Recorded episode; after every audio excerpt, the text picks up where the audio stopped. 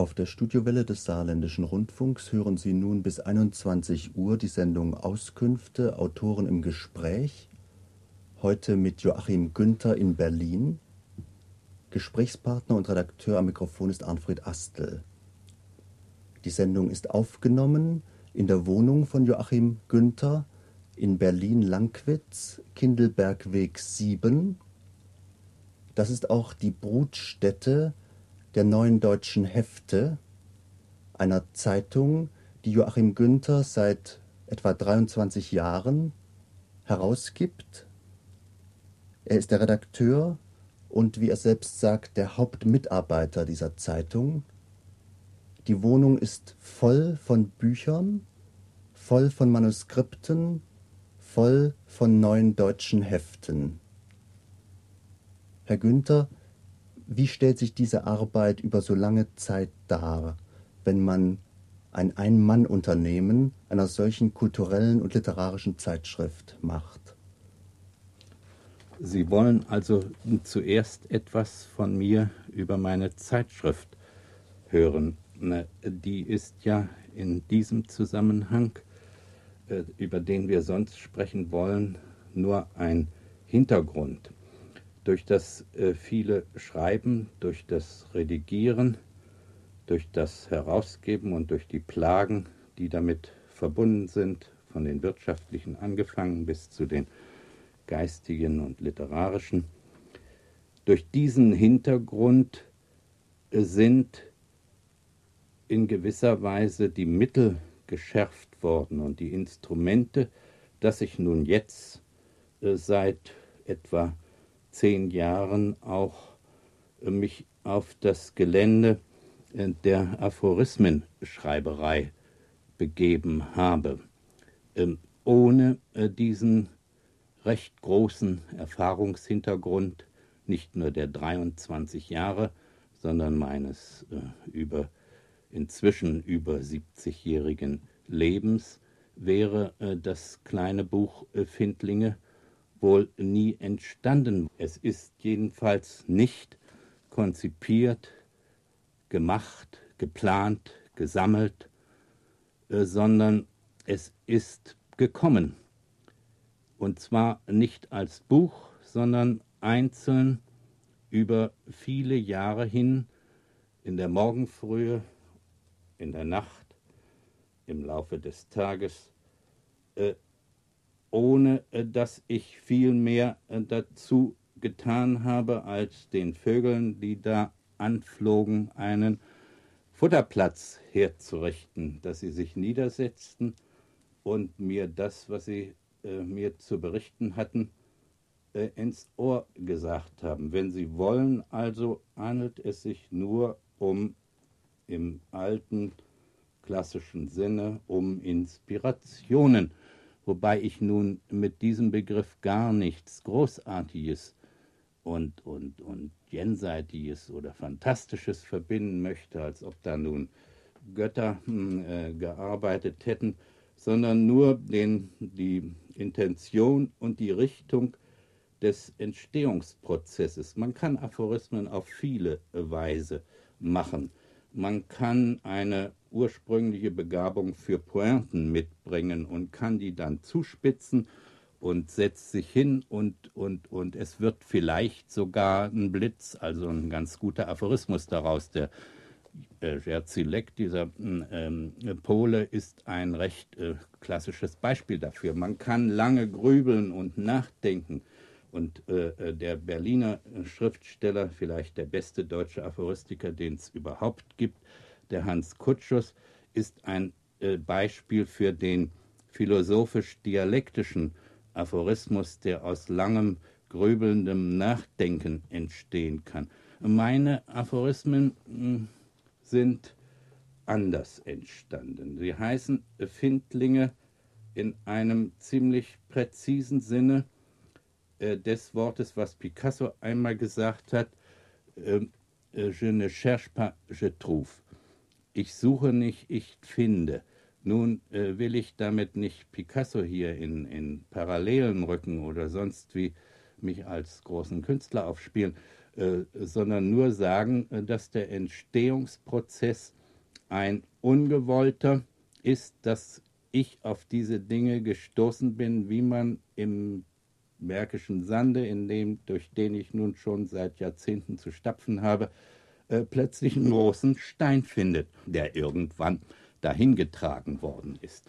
Und diese vielen Steine, äh, die ich da gefunden habe und von denen ich auch in meinem Garten einige gesammelt habe, äh, die sind in diesem Buch gesammelt, in dem alles drumherum, wie sie gefunden worden sind und in welchem zeitlichen Zusammenhang sie stehen, weggelassen wurde. Es ist also ein aufgetürmter Haufen von gefundenen Einfällen oder Gedanken.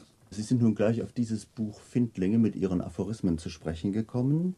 Das sind 700 Aphorismen. Sie haben den Vergleich. Es sind mit nur 699, lieber Herr Astel. Darf ich das verbessern? Bessern. Ja, aber das Versehen ist doch so interessant, dass ich es hier mal preisgeben möchte. Ähm, ich habe zufällig erfahren, nachdem das Buch längst fertig war, durch einen Freund, der sich etwas in der Kabbala auskennt, also in, dieser, in diesen mystischen jüdischen Schriften, ähm, äh, dass ähm, ähm, der Mensch vorsichtig sein soll mit den großen runden Zahlen und besonders vorsichtig mit der Sieben, dass die äh, Gott äh, vorgesehen sind und die Menschen ähm, äh, eine sagen wir mal so altertümlich, eine Art Sünde begehen, wenn sie sich daran vergreifen, der siebenarmige Leuchter und so weiter, ähm, äh, alle diese Dinge. Äh, das habe ich nicht gewusst vorher, obwohl ich mich sonst ein kleines bisschen in Religionsgeschichte auskenne. Aber daran habe ich nicht gedacht. Ich hatte also erst 600 Aphorismen, dann hat sich herausgestellt, dass das Buch doch äh, noch ein bisschen zu klein würde äh, wenn es nicht ähm, ein bisschen mehr würde. Also ich habe noch 100 dazu getan, ich hätte noch 300, 400 dazu tun können.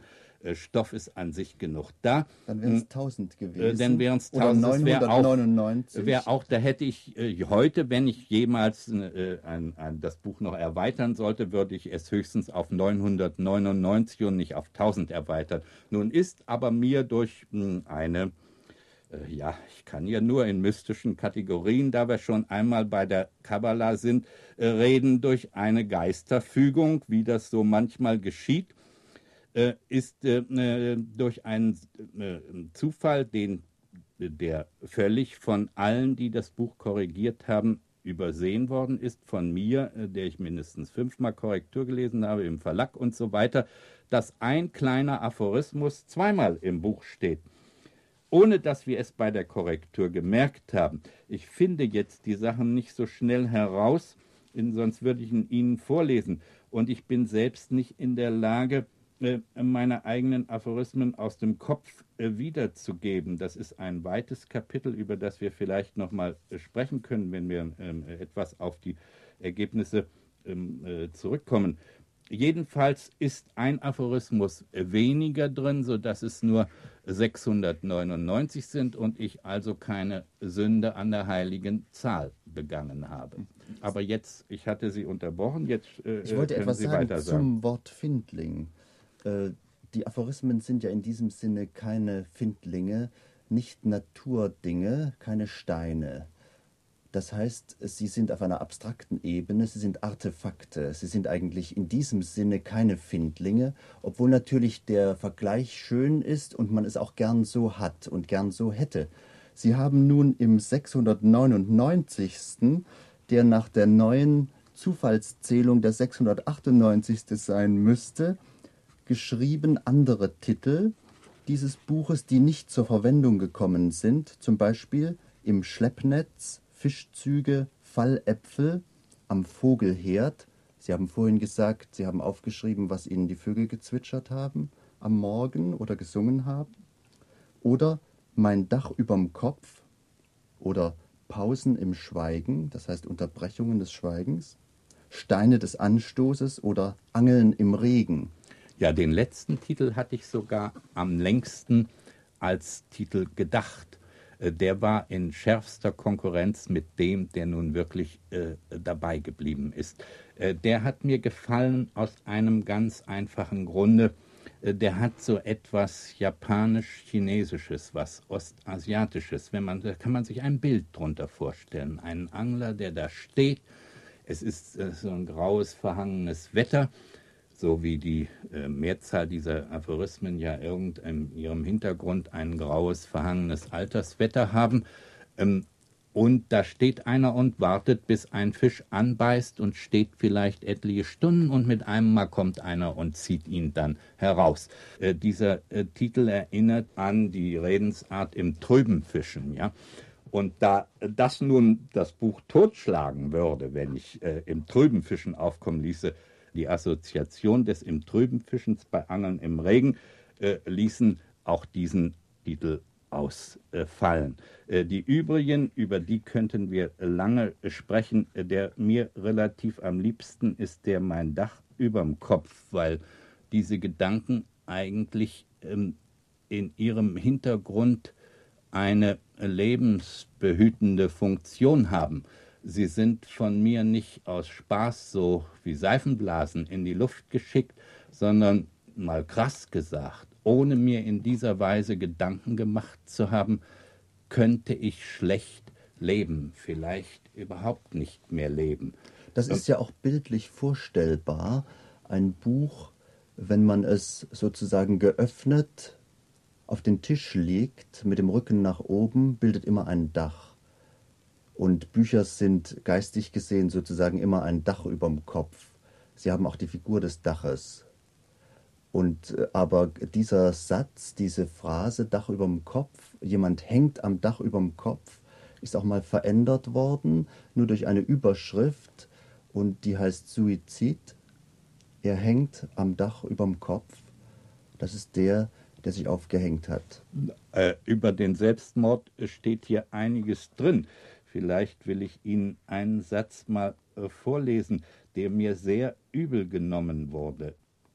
Der Selbstmörder schränkt sein Recht ein, sich über gewaltsamen Tod von Menschen moralisch zu erregen, weil er die Relativierung des Lebenswertes demonstriert hat.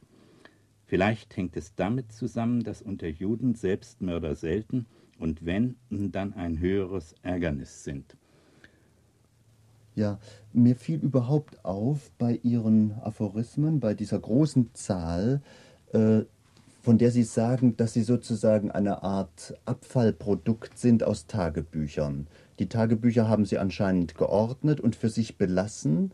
Und das, was sich nun nicht einfügen ließ als Mauerstein in das Gebäude dieser Tagebücher oder in größere Gedankenzusammenhänge, diskursiv sich entwickelnd, sind diese Findlinge geworden.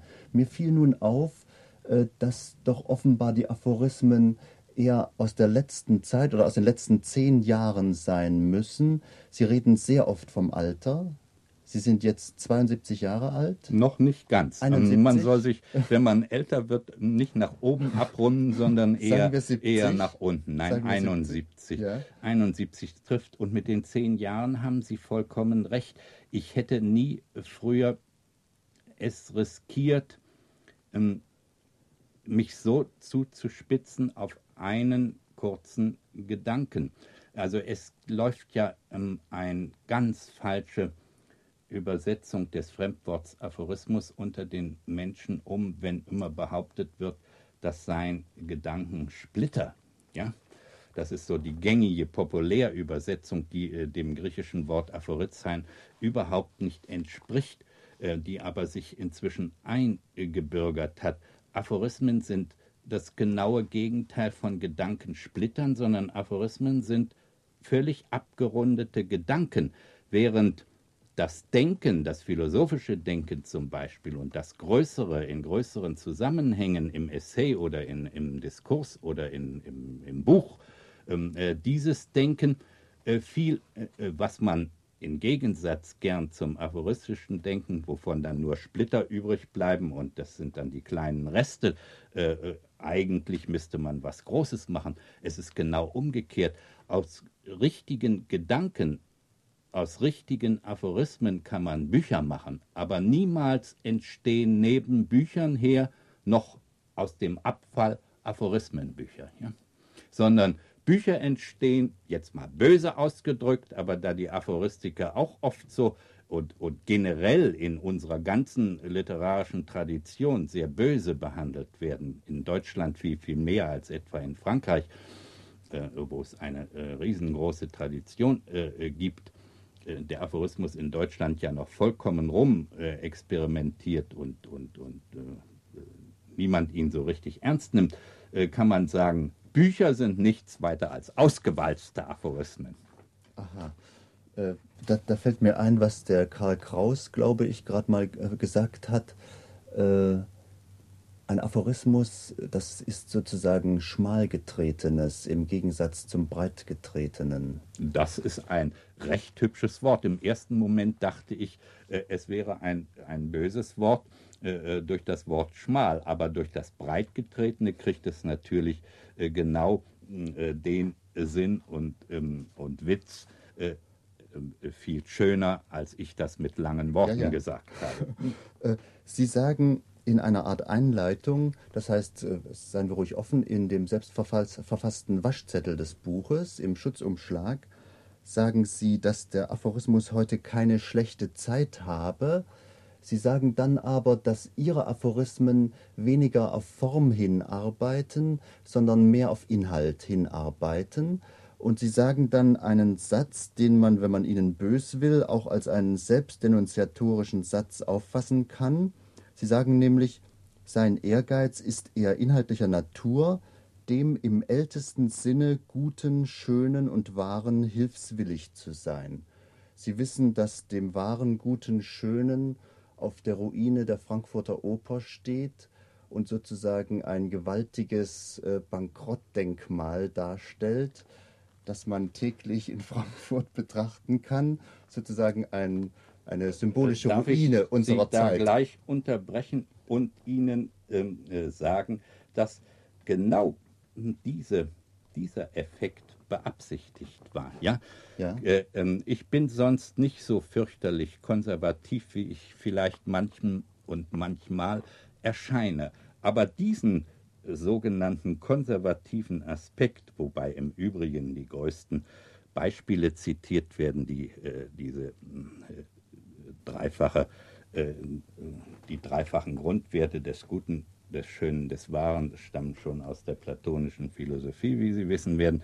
Mhm. das ist ganz bewusst daraufhin gesagt worden, dass das abschreckend wirkt auf alle Leute, die von mir irgendetwas hören wollen, äh, was, äh, was ihnen schon vorher in den Ohren klingt und die ihre Klänge und ihre Gedanken nun unbedingt nochmal durch einen Verstärker von außen beglaubigt haben wollen. Mhm. Sondern wenn ich einen Ehrgeiz habe, und der Ehrgeiz, der beste Ehrgeiz ist ja der, der ins Unbewusste und Unterbewusste runterschlägt, dann ist er nicht hier irgendeinen letzten Dreh noch für irgendein modernes Gesellschafts- oder Kulturproblem oder Religionsproblem da äh, noch ein Pünktchen draufzusetzen, sondern dann ist es der, runterzusinken in, in das Magma meiner eigenen Person, meiner eigenen Zeit, meiner eigenen Gesellschaft, in die Hintergründe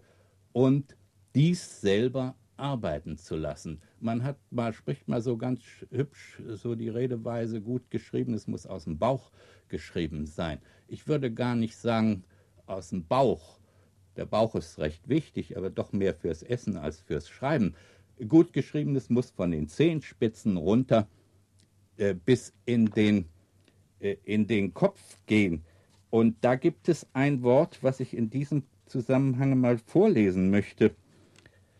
Ne, was aber wie gesagt etwas schwer zu finden ist. Es ist ganz gut, was vorzulesen. Es ereignet sich ja in unserem Gespräch etwas ganz Interessantes, dass wir über Aphorismen reden, das heißt vielleicht sogar redend welche produzieren und gar nicht so sehr dazukommen, welche vorzulesen. Aber vielleicht ist es ganz gut und an der Zeit wirklich auch ein paar vorzulesen. Ich will die, Ihnen die uns zuhören, in auch wissen, wovon Linie wir sprechen. den vorlesen, der dies, was ich eben sagte, ganz kurz zusammenfasst die Voraussetzung des guten Schreibens und der Kunst überhaupt ist, äh, dass die Kundalini-Schlange ins Hirn speit. Nun äh, Was für werden eine Schlange bitte? die Kundalini-Schlange, äh, das ist ein mythologischer Begriff aus der indischen Mythologie. Die Kundalini-Schlange sitzt in unserem äh, Sonnengeflecht, also hinten im Rückenmark, ja.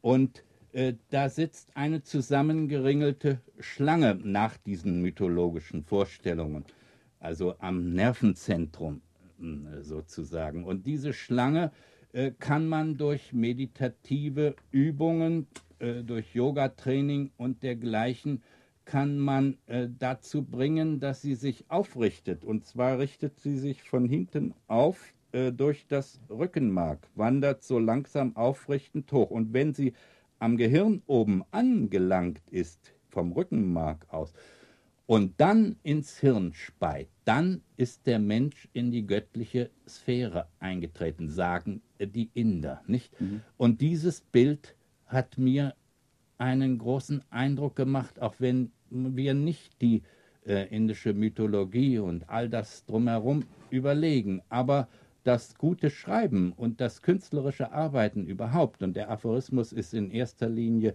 eine Kunstform und keine, nicht etwa eine Form von äh, wissenschaftlichem oder sonstigem Denken. Ähm, äh, für diese, dieses Geheimnis, wie das entsteht und wie es gut und substanziell wird, wie es was sagt und nicht bloß was redet, da muss, wie ich vorhin sagte, von den Fußspitzen bis zu den Haaren der ganze Mensch daran beteiligt sein. Das sagt die Kundalini-Schlange. Sie haben sich auch, glaube ich, versprochen, als Sie das vorhin sagten, aber in sehr schöner und paradoxer Weise. Sie sagten nämlich von den Fußspitzen bis zu den Haaren hinunter. Das ist ein schöner Kopfstand. Sehr gut. Da kann ich nur sagen, auch auch nochmal die Inder beibringen. Der Kopfstand, den sollte man täglich üben, um die Kopfdurchblutung besser in Gang zu bringen. Das ist die beste gymnastische Übung, die es gibt. Leider bin ich inzwischen zu alt, um mir ihn noch leisten zu können. Äh, Sie haben gesagt, äh, dieses Buch ist ja nicht systematisch gegliedert. Es ist eine Sammlung. Es ist und absichtlich nicht absichtlich systematisch nicht. gegliedert. Ja. Ich hätte, ich habe sogar abgewiesen, ich will Ihnen noch ein paar Kleinigkeiten dazu sagen. Ich habe abgewiesen, erstens mal, äh, das Buch ist durchgerührt. Es ist weder chronologisch noch systematisch noch thematisch, Themengruppen oder sonst was, wie viele Aphorismenbände gemacht sind, sondern es ist einfach zusammengerührt. Äh, bewusst gesetzt sind nur zwei, der erste und der letzte Aphorismus. Lesen Sie die hm. vielleicht gerade mal die vor? Darf ich vorlesen, äh, die aber ein falsches Bild des Ganzen geben würden, wenn man sie als, äh, sagen wir mal, als Thema für Variationen ansehe. Der erste heißt, je größer die Welt, umso unvorstellbarer ihr Schöpfer und je unvorstellbarer dieser, umso reiner der Schöpfer, umso freier von allen Seiten Gedanken ins Sinnliche. Das ist ein sehr schwerer Satz, äh, den der in der Regel auf, in dieser Kürze überhaupt kaum verstanden äh, werden kann oder verstanden wird, aber in seiner dialektischen Gestalt, dass man die Vorstellung ausscheiden muss, um äh, den Gedanken des Schöpfers zu fassen, was uns überhaupt nicht geht, denn äh, der moderne Aphorismus scheitert in erster Linie daran, dass die Welt so groß ist und sich kein Mensch äh, äh, vorstellen kann, dass etwas so Großes dahinter noch ein größerer Mann sitzt, der das vielleicht gescha äh, geschaffen haben könnte. Also die Vorstellung Gottes als Schöpfer ist unvollziehbar als Vorstellung, soll das heißen. Sie ist nur vollziehbar als reiner, von jedem sinnlichen Seitengedanken befreiter Gedanke.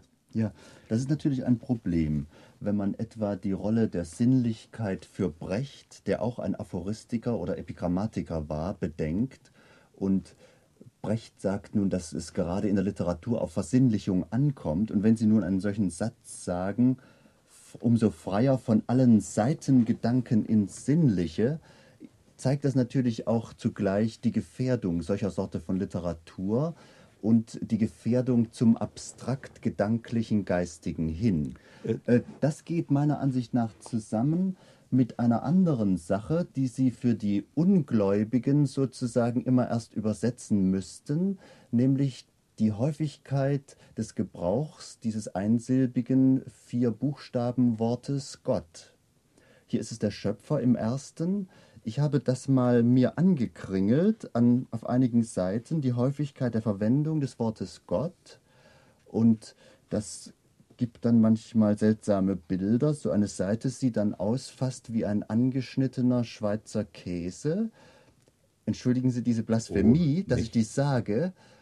Es sind nämlich in gewisser Weise Hohlstellen für den, der dies nicht glaubend einbringen kann wie Sie selbst. Und da befürchte ich, wird es die Mehrzahl Ihrer intellektuellen Zeitgenossen sein.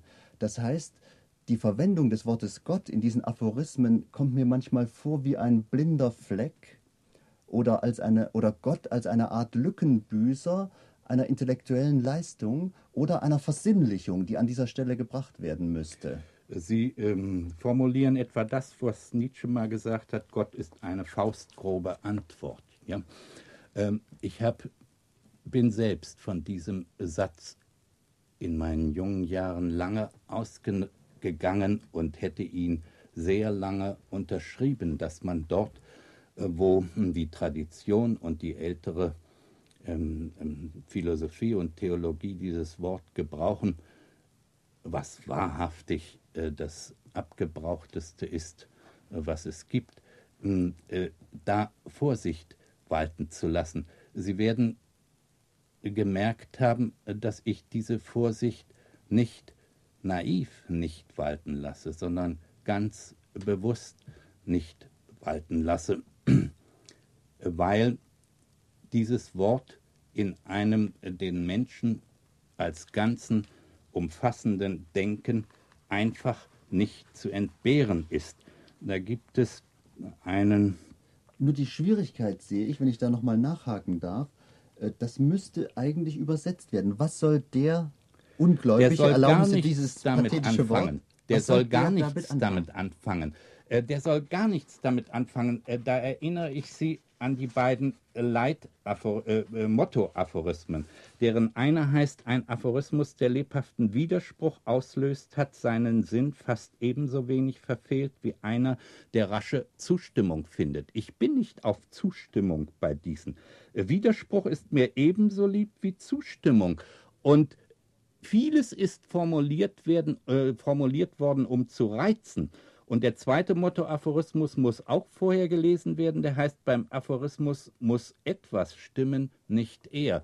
So wie man einen Aphorismus presst, ist das nun in jedem und jedem Fall so und so wahr und stimmt das richtig, so wie man ihn unter Beweislast bringt, auf Richtigkeit hin prüft, ist er tot, geht er ein, sondern ich muss in dem Augenblick, wie ich ihn höre, äh, muss ich ein Gefühl haben, da ist was dran. Weiter gar nichts als, das genügt als Reaktion vollkommen.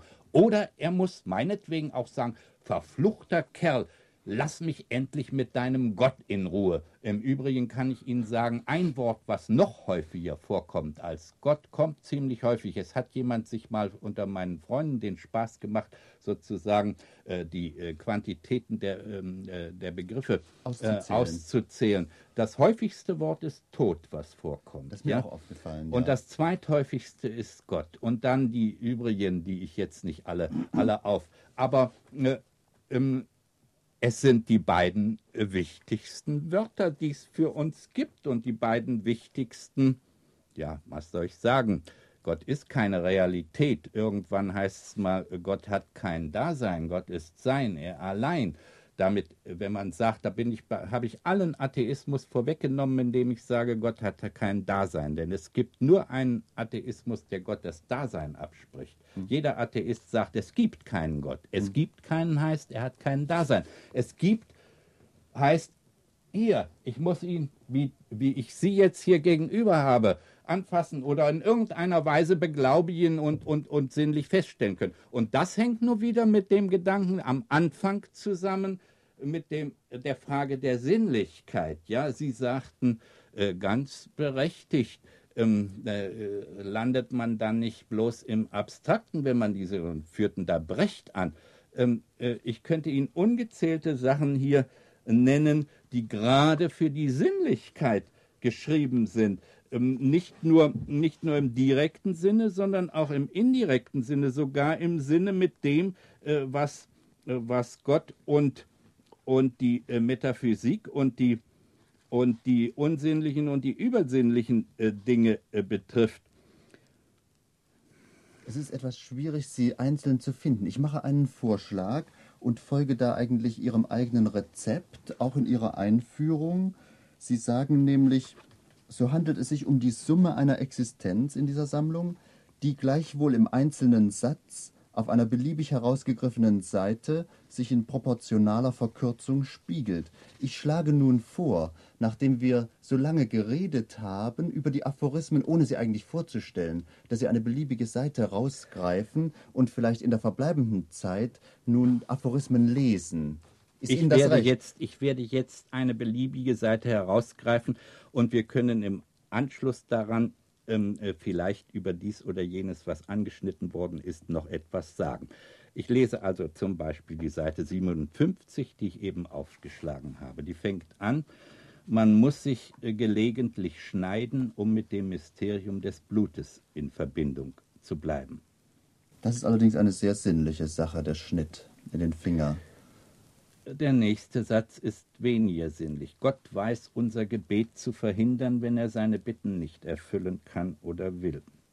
Nur was, wie man glaubt, nur was für fromme Leute, aber äh, für die habe ich ja auch etwas übrig.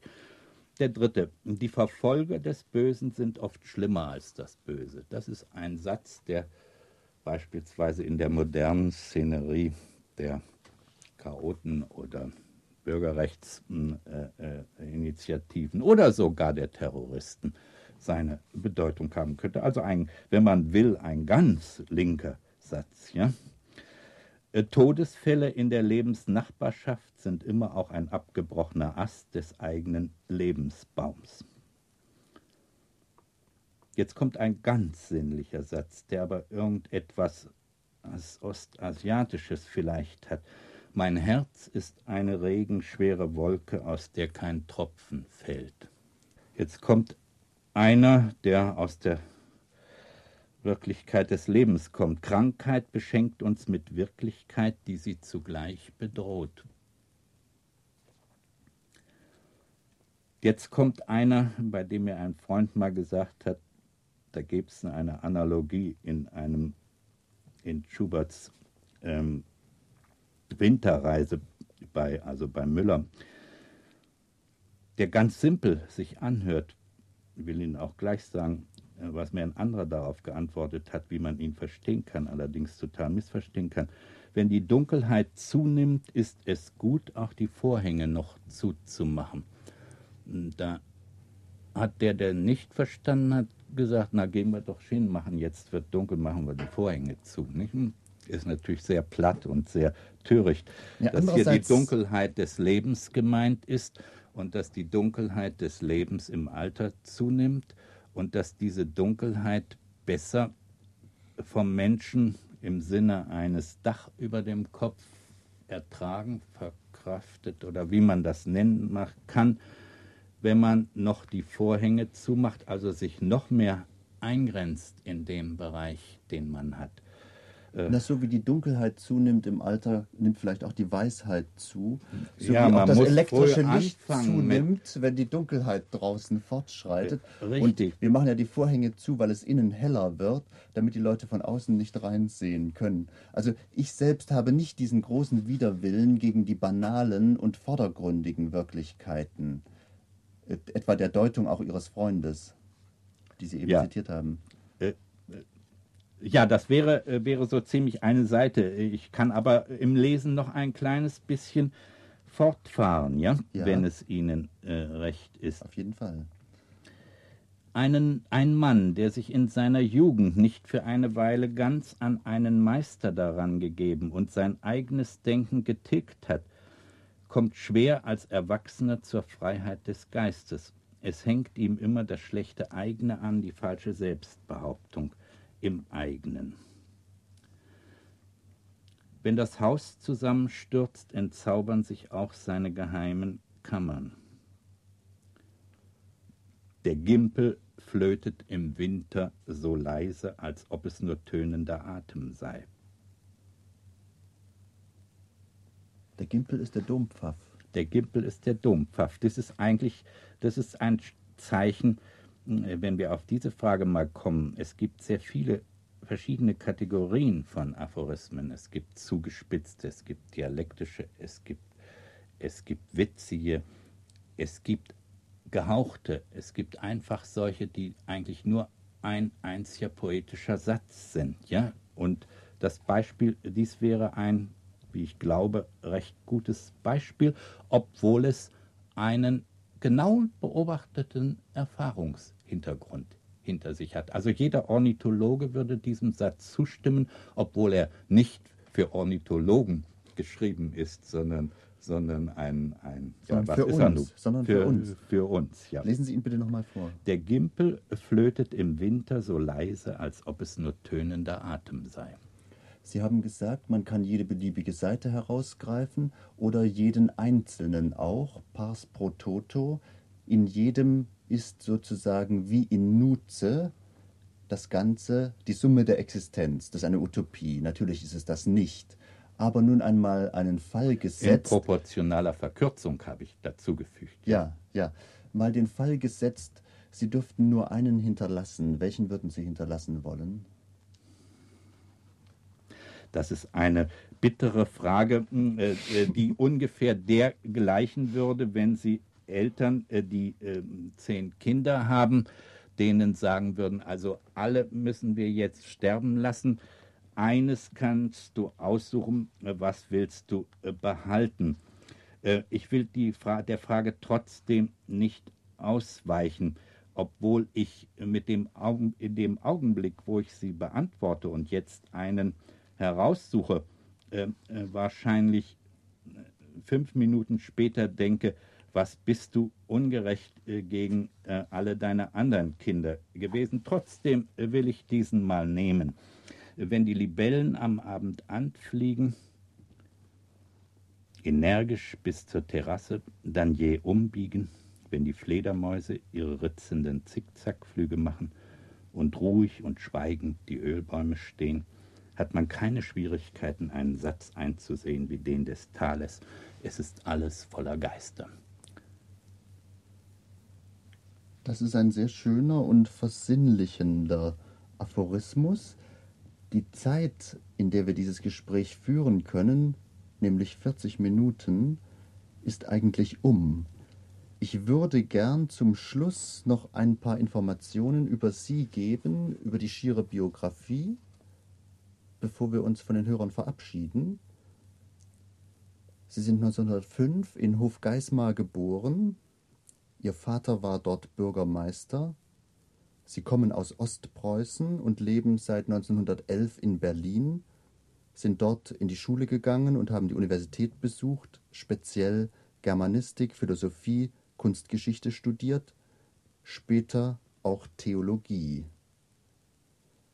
Sie, sie waren lange Zeit Zeitungsschriftsteller, seit 1924 schreiben sie, haben hauptsächlich Literaturkritik gemacht, waren im Krieg Sanitäter, haben ein Kriegstagebuch veröffentlicht, das letzte Jahr. Es bezieht sich auf das Jahr 1944, 45.